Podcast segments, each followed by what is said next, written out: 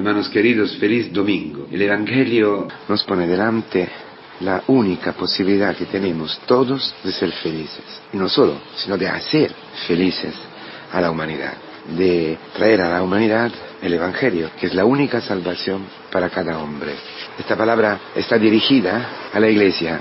Esta palabra está dirigida a las comunidades cristianas, a los que están caminando en la fe hacia el bautismo, hacia la renovación de sus promesas bautismales, hacia la conversión. Pero claro, en un plan general, este Evangelio es un Evangelio claramente catecumenal, pero sabemos todos que el camino dura toda la vida, el camino tiene un tiempo también, importante, fundamental. La iglesia primitiva es una cosa muy seria, como estamos experimentando todos hoy en esta gracia inmensa, que yo pienso que solamente en el cielo podremos acertar de qué tipo de gracia hemos sido eh, graciados por el Señor, haber sido llamados al camino, al camino neocatecumenal en la iglesia de este siglo, de este tiempo. Pero también hay un catecumenado, para decir así, de todos los días.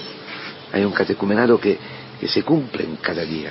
Entonces, la palabra hoy dice una cosa, que muchos son los llamados, pero muy pocos los elegidos. La iglesia, desde la ascensión y, la Pentecostés, fue a todo el mundo y evangelizó y anunció el Evangelio, y ha anunciado el Evangelio hasta hoy, hasta nosotros, ¿verdad? Y algunos no han escuchado, no han escuchado. Y esa es una parte que ilumina, en la palabra de hoy, ¿no? Ilumina el misterio grande de la evangelización. Aquí también la evangelización, que quiere decir también la transmisión de la fe a tu hijo y a tu hija, por ejemplo. E-, ese evangelio puede, puede ser una ayuda importante también para los novios para entender y discernir si este novio, si esta novia es la que Dios ha preparado para ti. El plan es un banquete, el marco donde el ambiente y también el destino, la promesa, la llamada y la elección son a un banquete, a la Eucaristía, que es la antelación del cielo, que es un trozo de cielo que nosotros podemos vivir en la tierra. Y la Eucaristía quiere decir la comunión profunda, íntima, con el esposo, con Cristo. Todo es por eso. La iglesia cumplirá su misión si está unida perfectamente a su esposo, a su esposo. La iglesia, una comunidad cristiana, unida, unida en sus miembros y, y como comunidad a Cristo, es la palabra de Dios para todos los hombres. El amor y la unidad entre los hermanos porque todos están entregados y acogen la entrega de Cristo. Esto es, no hay otra cosa, no sirven a otra cosa. Solamente eso. Ese es el punto. Estamos llamados a, ser felices.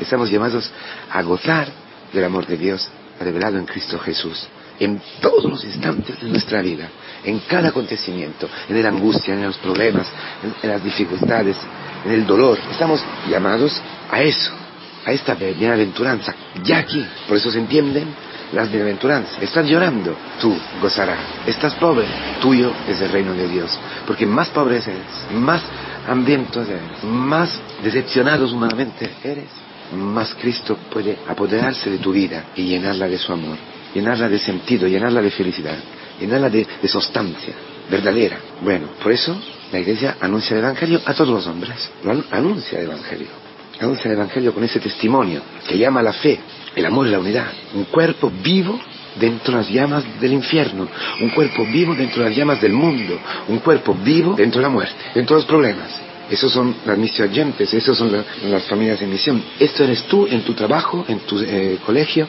en, tu soledad, en tu ancianidad, eh, en tu enfermedad, en el hospital, donde sea, al mercado, en el autobús, a donde sea, con los amigos, haciendo deporte, lo que sea, ¿no? Este misterio de amor que se ha apoderado de tu vida y se ha apoderado de la vida de tu comunidad, de mi comunidad.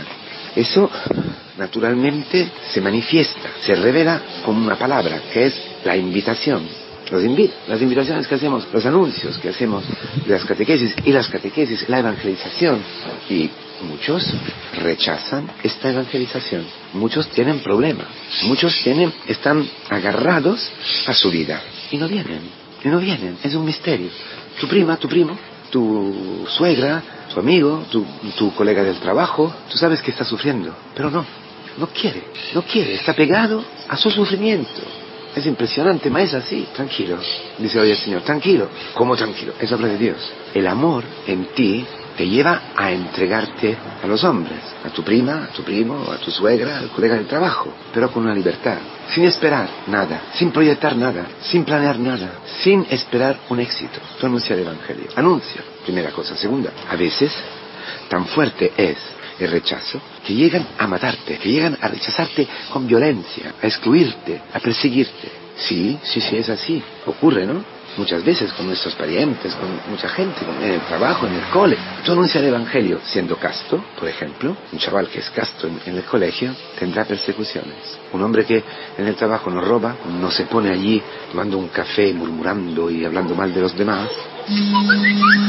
Ya es algo muy serio, ¿eh, hermanos, muy serio. Bueno, eso está. ¿Por qué esto ocurre? ¿Por qué?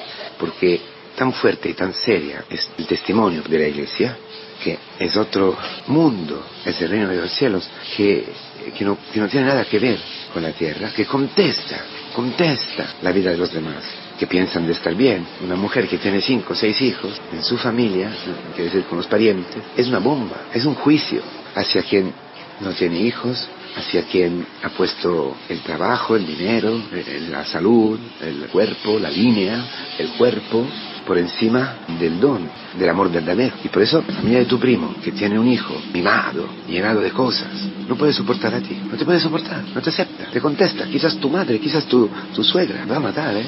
Te bastona, palizas, palizas, palizas. No sea neurótico, no pienses, ah, lo estoy haciendo mal, ah, qué, qué lástima, no, no, no amo, no tengo compasión, no tengo, no, no puedo entregar. No, no, no, tranquilo, tranquilo, tranquilo, no eres tú, es Cristo en ti que provoca este rechazo. Es la obra de Dios en ti, no eres tú. Eso lo puedes entender si haces memoria de dónde tú has sido sacado, de donde yo he sido sacado, de donde todos nosotros todos los días somos sacados, todos los días nosotros rechazamos, todos los días perseguimos, estábamos en la muerte, estábamos todo, todo, ¿verdad? Y Dios ha tenido compasión y no sabemos por qué, por una gracia especial, no hemos resistido, hemos escuchado una catequesis y hemos entrado en el camino.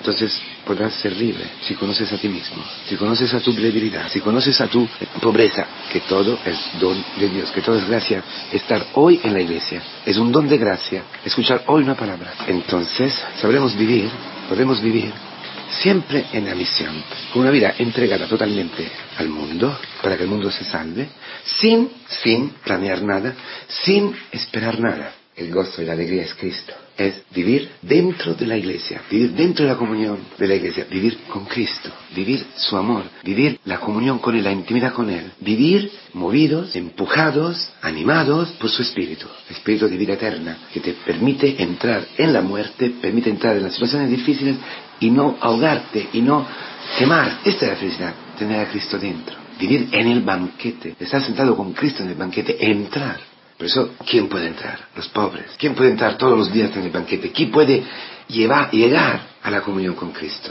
Los que estaban a la periferia, los que estaban alejados, los que no tienen nada que defender, los que la vida, la historia, la ha humillado al punto de dejarse empujar hacia el banquete, hacia la comunión, hacia la comunidad, hacia la iglesia. los que no han entendido ya que no tienen nada, como el hijo pródigo, no tiene ni para comer, no tiene nada. Ese es, el sentido profundo de la palabra. Id, id, id a los pobres, id a los pecadores, id a los últimos. Los que estaban llamados no han entrado, no han entrado. Los que han sido evangelizados, no, se pueblo de Israel, pero a imagen de todos los que se, se, piensan de ser religiosos, de haber entendido. Esto ocurre en la primera evangelización, para decir así, y ocurre todos los días en nuestras comunidades, en ti, en mí. Cuando la soberbia me, me da de pensar que yo entiendo, que yo soy, que yo sé, entonces me pego al dinero. Cuando entro en una religión falsa, como decíamos ayer, entonces me pego al dinero, me pego a las vacas, al dinero, al trabajo, a lo que sea. Es un misterio, no es así, porque es soberbia. Y la soberbia escondida siempre es lujuria. Lujuria por la carne, por la, por la mujer, porque me tengo que casar, porque tengo que casarme, tengo que hacer esto, tengo que estudiar, tengo que, tengo que divertirme, tengo que... soberbia. Y todo piensas muchas veces que, que son cosas buenas. Claro que todo es bueno, si no se aparta de Dios. Bueno, Eres pobre. Eres, estás humillado por la vida. Entonces podrás escuchar. Pero siempre hay un combate, hermanos. La palabra dice a ti, a mí, hoy, conviértete. Me dice a mí, conviértete. Porque es muy fácil perder todo.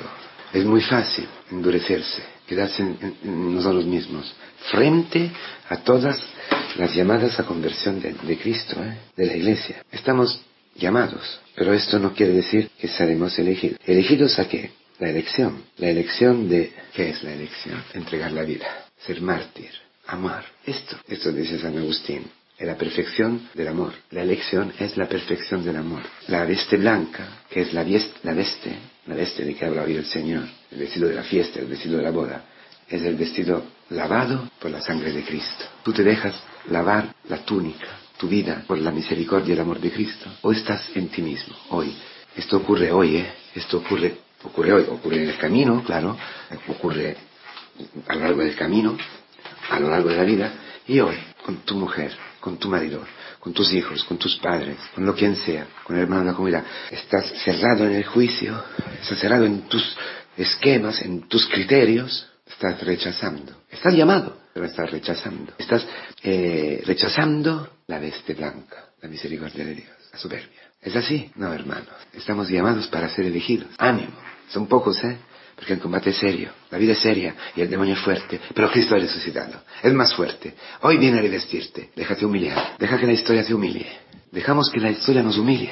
Una enfermedad, un problema, el problema que tienes ahora con tu hijo, que no lo puede aceptar, que te hace sufrir muchísimo, que tu hijo sea al lado, al borde de, la separación, que, no lo sé, tu mujer, acéptalo, acéptalo, y verás la diestra blanca, verás la túnica, la misericordia de Dios, arroparte, la sangre de Cristo llenarte, el amor suyo, hacerte una cosa con Él, entrar en el banquete y vivir la plenitud de la comunión con Él en el sufrimiento, en la cruz hoy aquí, como primicia del cielo, eso salvará a tu hijo. Eso salvará a tu hijo.